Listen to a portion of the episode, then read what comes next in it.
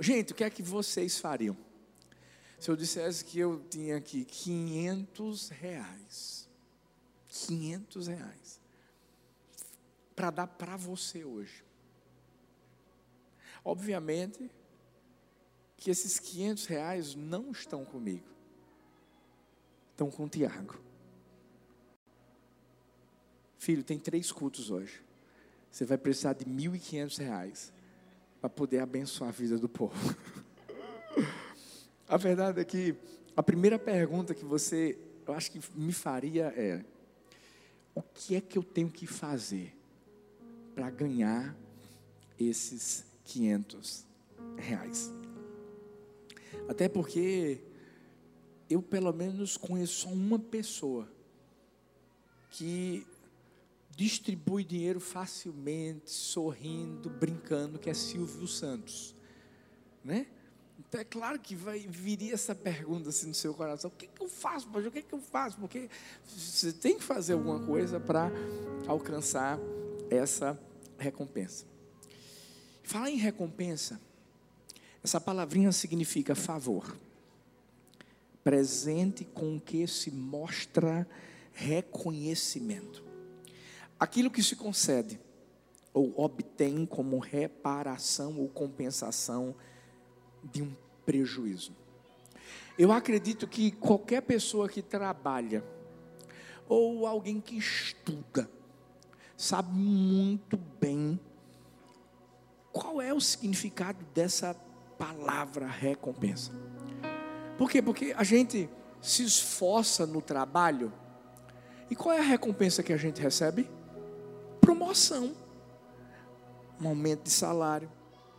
A gente se esforça no, nos nossos estudos, na faculdade, e qual é a recompensa que a gente recebe? Você acaba fazendo um mestrado, talvez um doutorado, e você cresce, você começa a subir de nível. Quando a gente se esforça na academia, qual é a recompensa que a gente recebe? 7% de gordura no corpo. Vocês estão rindo por quê? Se Thalita tivesse sentado aqui, ela disse, não, mas está querendo se amostrar. A verdade é que todo esforço gera uma recompensa. Mas existem esforços e esforços. Existem recompensas e recompensas. Quer ver uma coisa? Alguém aqui já ouviu falar numa competição chamada Ironman? Ironman é uma competição pesada. Ó, oh, lá em Santa Catarina, em Florianópolis, inclusive vai ser a próxima corrida, se não me falha a memória. E essa competição que é o maior circuito de triatlon do mundo. Acontece nos cinco continentes e algumas provas feita, feitas no Brasil. Por exemplo, essa prova lá de Santa Catarina, só para você ter noção de como ela é. Natação, 3,8 quilômetros. Ciclismo, 180,2 quilômetros, corrida 42,2 quilômetros. Tem gente que já está cansada, só de ouvir os KM aqui. E eu, eu quero dizer uma coisa a vocês: eu, como sou um pastor legal, amoroso e que gosta de incentivar você, já inscrevi todo mundo para fazer essa competição você não está nem tocando, filho. Aí, tá, parou.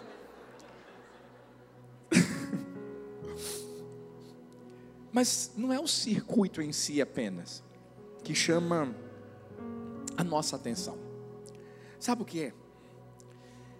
Você já parou para pensar no investimento que esses atletas eles fazem para participar desse, dessa competição? Ó, tem passagem, tem estadia, roupas para as três modalidades. Só para você ter ideia, o negócio é caro. Só uma roupinha de borracha custa, em média, R$ 1.500. Aí vem equipamentos. Por quê? Porque tem bicicleta, tem capacete, tem sapatilha, tem roda, um bocado de coisa. além da alimentação e da suplementação que você tem que ter para o dia. E sabe, além de tudo isso, você tem que ter sido acompanhado por um médico, por um nutrólogo, por um nutricionista e seguir todas as recomendações que ele, eles passam para você. Tem atletas que dizem que gastam o preço de um apartamento só para competir. Aí você diz assim, pastor, então a recompensa financeira deve ser absurda, eles devem ganhar milhões. Não, você sabe quanto é que eles ganham?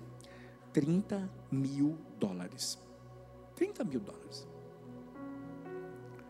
Se fosse por uma recompensa financeira, vamos dizer que não valia tanto a pena, porque tem alguns que gastam muito mais. Mas a maior recompensa para eles é cruzar a linha de chegada para eles, cruzar a linha de chegada é o ápice do esforço que eles estão ali dedicando naquela competição. E por que, pastor? Eles querem cruzar em primeiro lugar? Não, não, não, não, não. Eles só querem cruzar. Porque quando eles cruzam, eles ouvem uma frase que nunca mais vai sair do coração deles. Agora você é um Iron John Ruskin disse que a maior recompensa para o trabalho do homem não é o que ele ganha com isso, mas o que ele se torna com isso. O que, que isso tem a ver, pastor, com essa mensagem, competição de Iron Man? É que na vida todos nós temos uma competição de Iron Man. Todos nós. Todo mundo se esforça para alcançar alguma coisa. Todo mundo está atrás de uma recompensa. E acontece que nem sempre a recompensa que a gente recebe é a que a gente esperava. Eu vou contar a história de um homem, um homem que se esforçou, um homem que fez muita coisa por causa de uma recompensa. E ele percebeu que aquilo que ele ganhou não era aquilo que ele esperava. O nome dele é Zaqueu. A história de Zaqueu é a história de um homem que fez a busca errada e teve a recompensa errada. E num determinado momento da sua vida, ele percebeu isso, a ficha caiu. E ele entendeu que se ele não mudasse de atitude, ele não viveria a plenitude. Deixa eu dizer uma coisa. Para a gente viver, tem muita gente dizendo assim: eu quero viver a plenitude de Deus, eu quero viver tudo que Deus tem para a minha vida. Plenitude só se vive quando a nossa atitude é mudada. Vamos ver o caminho que Zaqueu percorreu para entender primeiro que a recompensa que ele estava recebendo não era a que ele esperava e para ele entender que existia uma recompensa maior. O tema dessa mensagem é a maior recompensa. Em primeiro lugar, Zaqueu escolheu outras prioridades. Olha o que Lucas 19, versículos 1 e 2 dizem. Jesus entrou em Jericó e atravessava a cidade havia ali um homem rico chamado Zaqueu, chefe dos publicanos. Quais foram as prioridades que Zaqueu escolheu e que foram erradas aqui? O dinheiro. O dinheiro era o que dominava o seu coração. E isso trouxe falta de integridade diante dele, dos homens e diante do Senhor. O Evangelho de Lucas vai nos apresentar um homem que era chamado de Zaqueu. Ele era um cobrador de impostos. E cobradores de impostos naquela sociedade era marginalizado. A gente só tem uma noção maior do porquê dele ser tão odiado por aquele povo, quando a gente começa a entender o contexto, o que, é que significava ser um cobrador de impostos naquela época e naquele lugar. Historicamente, Israel era uma nação que havia sido conquistada pelos romanos. E os romanos arrecadavam abusivos impostos das nações conquistadas, que nesse caso era Israel. E tentavam então transferir a maior parte da riqueza, do capital da nação para Roma, para os seus cidadãos. Isso empobrecia as nações conquistadas fazia com que elas nunca conseguissem se libertar. E as únicas pessoas que viviam no conforto, que viviam bem, obviamente, que eram os governantes romanos e os seus colaboradores locais. Quem eram esses? Os cobradores de impostos. Resumindo, para manter aquela prática de extorsão de dinheiro, de impostos, os romanos tinham que contar com alguém que estivesse disposto a fazer o trabalho sujo. E essa pessoa tinha que ser da nação conquistada. Por isso que todo mundo odiava Zaqueu. Todo mundo odiava os coletores ou cobradores de impostos. E esse incentivo, gente, que os romanos recebiam, ofereciam para os cobradores de impostos era quase irresistível, era muito, muito, muito dinheiro. E os cobradores de impostos, eles tinham uma permissão, sabe de quê? Para quê? Para cobrar mais o imposto era X, eles cobravam Y, sabe por quê? Porque eles davam X para Roma e ficavam com o restante para si mesmos. Em outras palavras, Zaqueu era um agiota protegido pelos romanos. Os cobradores de impostos eram as pessoas mais ricas da sociedade, mas também eram as pessoas mais odiadas. Mas Zaqueu, era mais odiado ainda. Por quê, pastor? Presta atenção no texto que a gente leu. A Bíblia diz que ele era o maioral, ele era o chefe dos cobradores de impostos. Era o maior cobrador de impostos da sua região. Onde é que ele estava? Em Jericó, gente. Jericó era um dos maiores centros alfandegários da época. Se você quiser entender um pouco mais, pastor, eu não estou entendendo, porque eu não conheço muito bem essa história do povo judeu, de, de Roma, de conquista. Na época de Hitler, quem eram as pessoas mais odiadas na época de Hitler? Eram aqueles que colaboravam com Hitler. Por mais que você diga assim, pastor, misericórdia. Se esse cargo era tão ruim, como é que uma pessoa que era da própria nação tinha coragem de trair a nação, de trair sua família, de trair sua casa e, e tomar uma atitude dessas? Simples. Amor ao dinheiro. Prioridades erradas. Filhos, quantas notícias a gente não vê na TV? Falando de pai que matou, de filho que matou pai falando de, de, de, corrupção, corrupção, e a gente sabe o que é isso. E graças a Deus a nossa nação está mudando. Não ouvi um amém aqui? Vou falar de novo. Graças a Deus a nossa nação está mudando. E vai continuar mudando em nome do Senhor Jesus.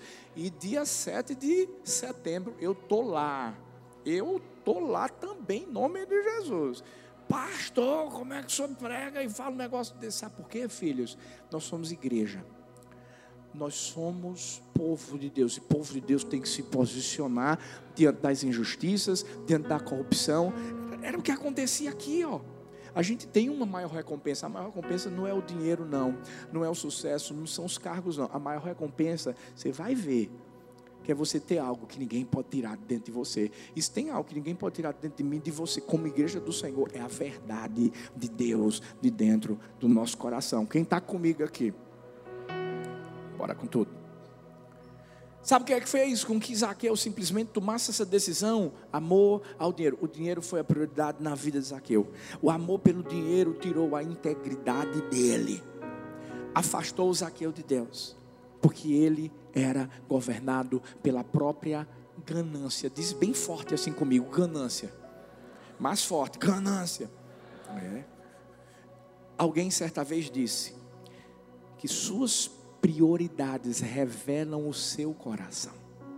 Seu coração diz onde está seu tesouro, e seu tesouro declara quem te governa. Por mais que eu e você digamos, não, pastor, mas comigo não, comigo não. A verdade é que a gente tem que entender que todo mundo está sujeito a escolher prioridades erradas. Sabe, pode não ser relacionado ao dinheiro, mas pode ser relacionado a alguma outra coisa que está dominando, que está governando o seu coração. Porque o diabo pode até mudar o objeto da tentação, mas ele usa a mesma estratégia. É sempre assim. Às vezes a gente está escolhendo prioridades erradas, que tem nos afastado de Deus.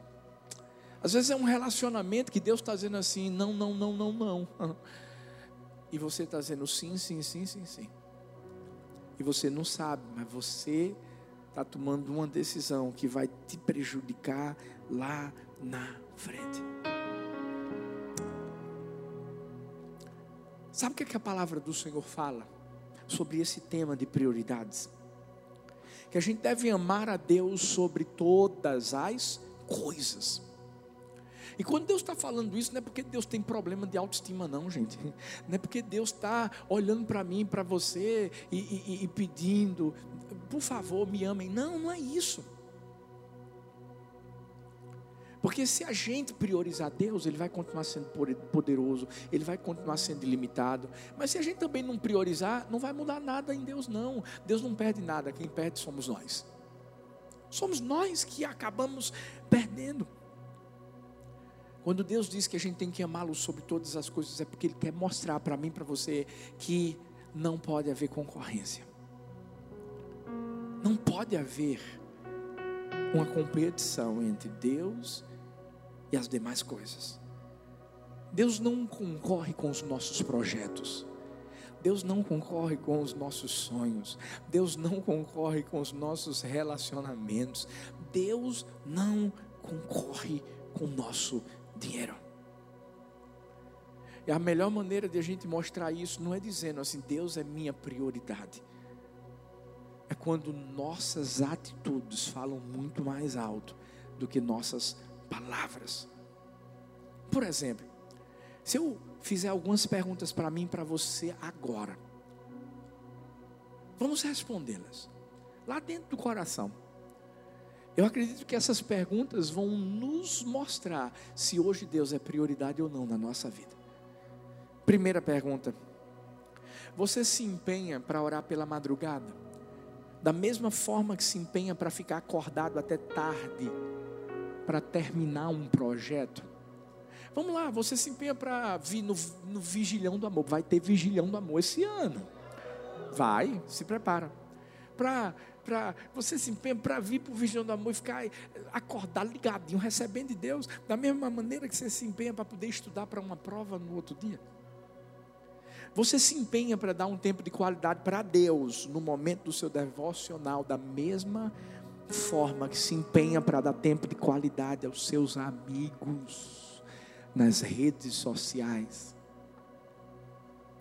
Você se empenha da mesma forma para levantar uma oferta extraordinária para a sua igreja. Vamos lá, o amor faz expansão do amor. Da mesma forma que se empenha para juntar dinheiro para uma conquista pessoal. Se a resposta for não, para alguma dessas perguntas, é porque ainda existe algo que não é prioridade na nossa vida. Olha o que Billy Graham disse. Toda vez que o homem pensa em navegar para, para longe de Deus, o diabo sempre tem um barco pronto. O desejo do diabo sempre vai ser que a gente tenha outras prioridades.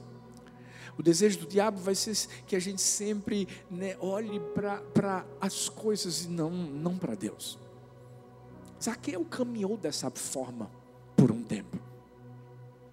Até que ele entendeu. Primeiro, que ele estava escolhendo as prioridades erradas. Em segundo lugar, ele percebeu que suas escolhas não lhe supriam. Lucas 19, versículos 3 e 4 diz: Ele queria ver quem era Jesus, mas sendo de pequena estatura, não o conseguia por causa da multidão. Assim, correu adiante, subiu numa figueira brava para vê-lo, pois Jesus ia passar. O que foi que fez com que Zaqueu simplesmente vivesse o que ele viveu, fizesse o que ele fez? Você está pensando que foi fácil para ele correr no meio da multidão? Você está pensando que foi fácil para ele subir em uma árvore? Não foi. Deixa eu explicar uma coisa para você. Correr na posição que ele tinha, subir numa árvore na posição que ele tinha, tirava a moral dele. Nenhuma pessoa rica nenhuma pessoa que possuía um status, uma posição elevada, saía correndo pela rua. A gente não faz isso. Quanto mais subia uma árvore. E o que foi que fez com que Zaqueu quisesse ver Jesus, sabe o que foi? Ele entendeu que o dinheiro não supria o seu coração. Ele começou a compreender que aquilo que ele tinha de material era passageiro, era efêmero, passava, gente. Por isso que ele correu, subiu numa árvore. Sabe, naquela cultura oriental, não era uma liberdade, os direitos que importavam, era a honra, a dignidade. E Zaqueu botou tudo por água abaixo humanamente falando, sua honra e sua dignidade, quando ele tomou essas duas atitudes. É como se ele tivesse trazendo vergonha para si. Sabe, Zaqueu estava ansioso para ter um relacionamento com Jesus. Na verdade, eu acho que ansioso é uma palavra ainda muito tranquila para ser falada. Ele estava desesperado para conhecer esse Jesus que podia mudar a vida dele. Existe um livro que C.S. Lewis escreveu chamado Crônicas de Nárnia. É interessante porque nesse livro é, é contada uma história de um personagem chamado Eustáquio.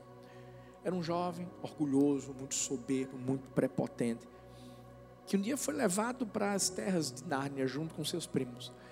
E chegando lá, como ele era soberbo e queria fazer as coisas de forma independente, ele saiu dando uma caminhada para ver como é que era a ilha, e de repente ele encontrou um tesouro.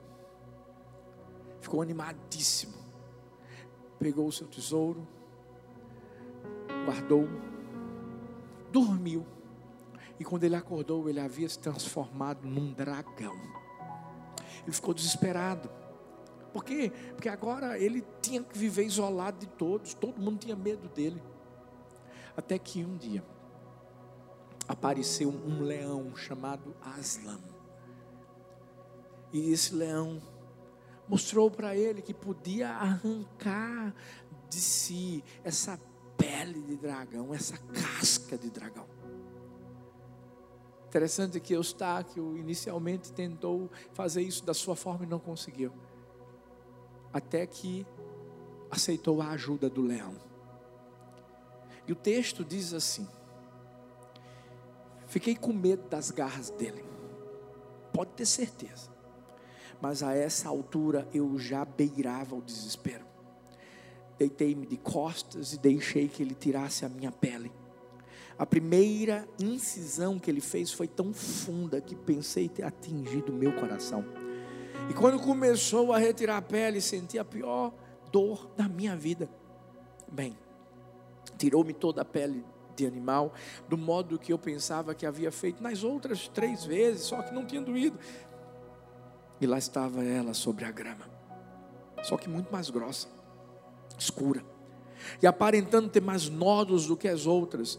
E ali estava eu, liso e polido, como um graveto sem casca, e menor do que antes. Eu havia voltado a ser menino outra vez. O leão desse conto de fadas, Aslan, representa Cristo. E essa história tem tudo a ver com Zaqueu, tem tudo a ver comigo, tem tudo a ver com você. Por quê? Porque da mesma maneira que Eustáquio fez, todos nós podemos fazer escolhas erradas, a ponto de nos transformarmos em alguém irreconhecível. E é aí que a gente percebe que só tem uma pessoa que pode nos transformar. Por quê? Porque a escolha que a gente fez não consegue suprir o que a gente mais precisa ser suprido. É nesse momento que a gente chega para Deus. Às vezes diz assim: Deus, eu acho que eu nunca mais vou ser como antes. E Deus quebra o nosso orgulho. Como quebrou o de Eustáquio, como quebrou o de. E quando Deus faz isso, Ele não quebra o nosso orgulho para nos destruir, Ele quebra o nosso orgulho para nos refazer. Para que uma nova história comece a ser escrita. Sabe, Zaqueu passou por isso. Para Zaqueu, um homem de autoridade, ter o seu ego partido, quebrado, ter que correr no meio da multidão ter que subir numa árvore. Mas aquilo foi Deus tirando as escamas de Zaqueu para mostrar para Zaqueu que Deus não tinha desistido dele. Talvez na vida você pode ter feito muitas escolhas erradas, sabe? Talvez foi o dia, talvez você você fez a escolha de trair sua esposa, trair seu esposo, de abandonar sua casa. Consequências têm, infelizmente, vindo por causa disso. Mas eu quero que você entenda uma coisa: ainda dá tempo, ainda dá tempo de virar o jogo. Ainda dá tempo de você perceber que você pode viver uma nova história. Eu sei que qualquer um de nós, como eu falei antes, está sujeito a, escolher errado.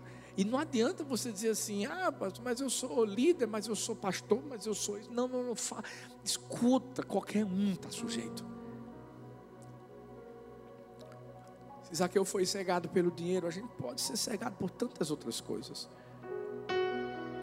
Às vezes tem pessoas que acabam se perdendo dentro da própria casa de Deus.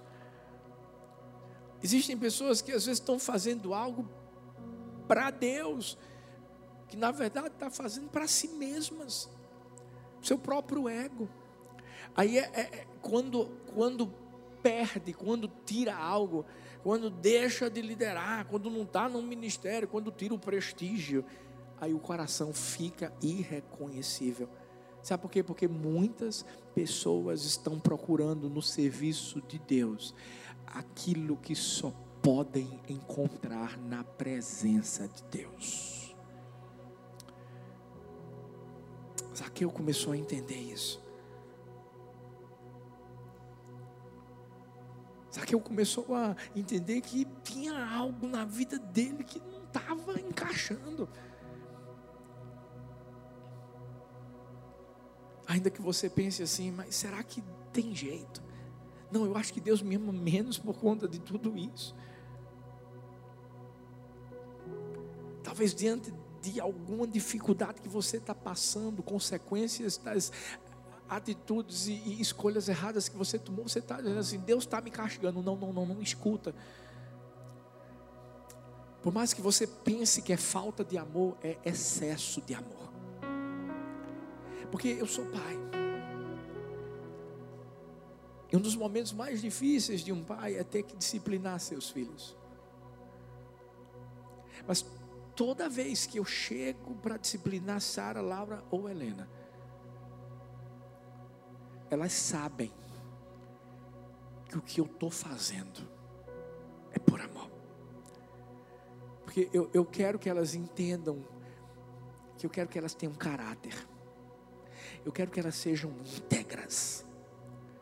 Eu quero, eu quero que o coração delas seja reto diante de Deus.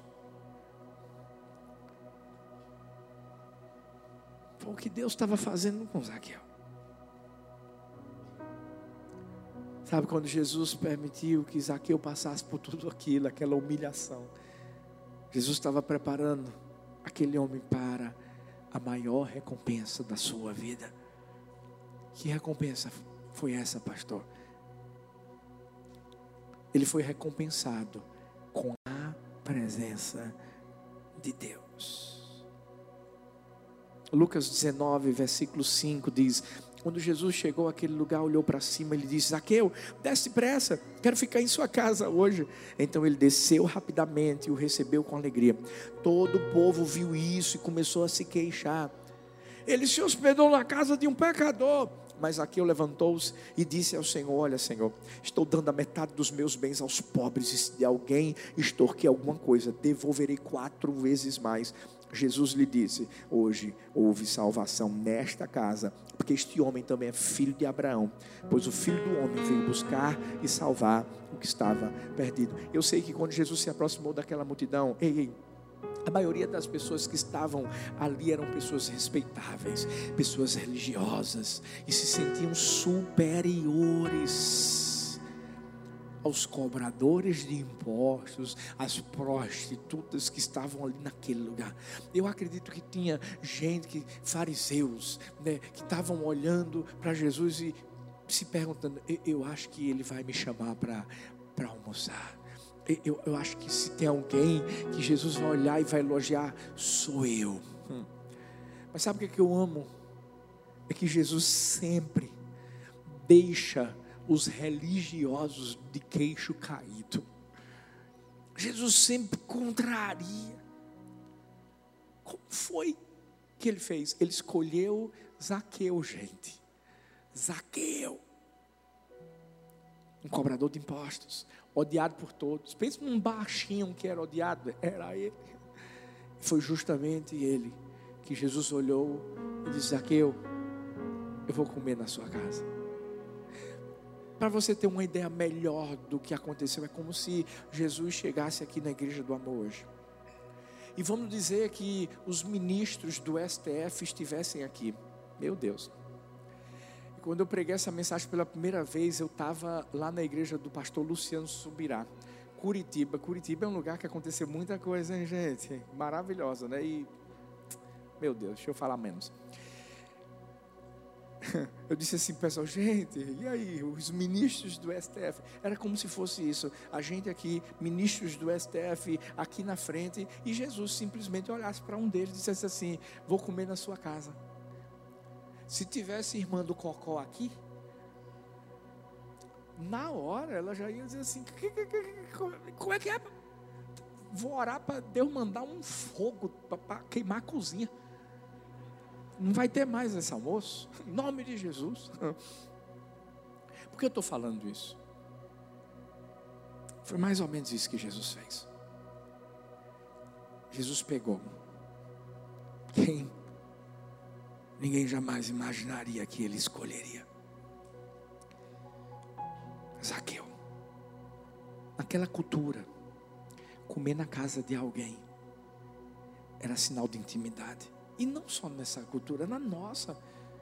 Imagina, eu chego para você e digo, e aí tudo bem? Ó, oh, vou comer na tua casa, porque crente é assim, desse jeito. É ou não é? Crente não diz assim, ó, oh, vamos comer na minha casa, não, eu vou comer na tua. A gente aprendeu com Jesus. Mas é que quando você tem tanta intimidade, é verdade ou não é? Você abre o coração. Jesus, quando falou com Zaqueu, é como se já conhecesse ele há muito tempo. E já conhecia. Porque antes de Zaqueu ter olhado para Jesus, Jesus já tinha olhado para Zaqueu. E foi aí que Zaqueu começou a entender que havia uma recompensa maior. Gente, eu não estou falando que Deus não quer abençoar a nossa vida financeiramente. Não é isso. Você, me entende?